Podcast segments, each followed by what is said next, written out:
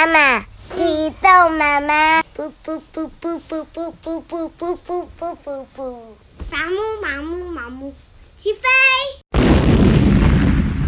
欢迎光临严家大宅，陪双达一起听故事。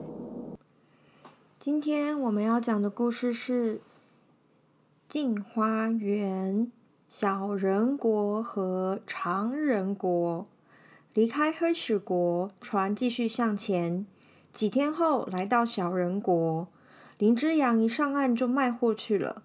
唐敖和多九公便从便四处走走，来到了都城，城门只到腰边，唐敖和多九公蹲下身子才勉强通过。街道更窄。唐敖二人不能并肩走在一起，两边的房子像一个个小盒子，花草树木都小的看不见了。走进城里，看到当地人身高都不满一尺，而小孩子也只有四五寸长，真是可爱极了。唐敖问说：“九公，这儿的人个儿娇小，不知道他们的性情如何？”九九公啊，放低了声量说：“那也的确是十足的小人呐、他们不但没有情感，说话又故意和别人相反。如果你请他吃个甜李子，他们偏偏说又酸又苦。你送他一床大被子，他们不是嫌太小，就说那被子单薄。总之，你根本捉摸不定他们的心理。”这种风气真是要不得。唐敖低头一看，果然人人脸上充满着怀疑的神情，对他们这些外来客更是避得远远的，好像怕人侵犯他们一样。走路的时候，无论老少，都是三五成群，手上拿着武器防身。唐敖不禁摇了摇头，叹口气说：“真是拒人于千里之外呀。”九公却说：“这也怪不得他们，个儿这么小，走路不小心些，待会儿大鸟冲下来吃人，他们也敌不过呀。”这个时候，林之阳正好卖货回来，嘴里直抱怨着：“这里真不好做生意呀！我的货物明明一流品质，他们偏偏嫌东嫌西的。”我有心算他们便宜，他们竟然大吃一惊，丢了货品就跑，气死我了！唐敖觉得外来客在这并不受欢迎，便催促着林之阳、多九公回国回船上去了。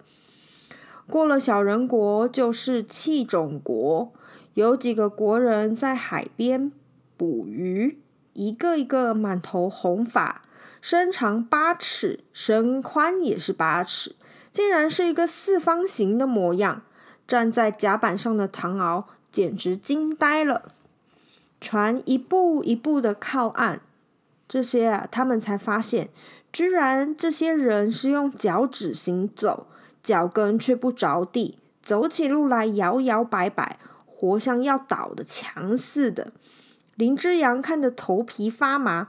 立刻吩咐道：“啊，开船，开船！太吓人了。”不久，大船航行到一个大国，远远望见一座城池，就像巍峨的大山一样，十分壮观。林之阳兴高采烈地说：“啊，长人国到了！这是个大国，我一定可以多卖些货物。”他叫水手把船上的货物扛了大半上岸，进城做生意去了。唐敖连着多九公也去看看热闹，才走两步，面前有十几个长长短短的短筒挡住去路。唐敖好奇地按了按，猛地往上一看，哦，我的天哪！唐敖吓得一颗心要蹦出来了，回身想跑，却被多九公一把拦住。九公定神一望，前面站着一个长人，至少有二十层楼这么高。原来刚刚唐敖摸到他的是十根脚趾头，而他的脚面比一般的肚一般人的肚子还要高嘞。唐敖不管多久公还在东张西望，拉着他落荒而跑。回到船上，唐敖屁股一再坐下来。多久公看他脸色发青，不禁说道：“其实长人国的人都很和善，不会随便伤人啊。提起长人，还有比刚刚那个更高的。我曾经和几个老朋友聊天，个人说出平生最高大的长人，其中一个说他看过一个长人，那个长人为了做一件袍子。”不但买完了天下所有的布，连天下所有的裁缝也都雇进来，一起做了几年才完工。当时有一个裁缝在衣服下偷了一块布，结果凭着这块布就开了个大布店呢。唐敖听得目瞪口呆。这时候林之阳回船来了，眉开眼笑地说：“啊，妹夫，妹夫，我告诉你个好消息。”什么事啊，大哥？高兴成这个样子啊！这里的人块头虽大，却喜欢一些小东西，连你那些花盆儿全都买走了呢。哦，他们买花盆做些什么呀？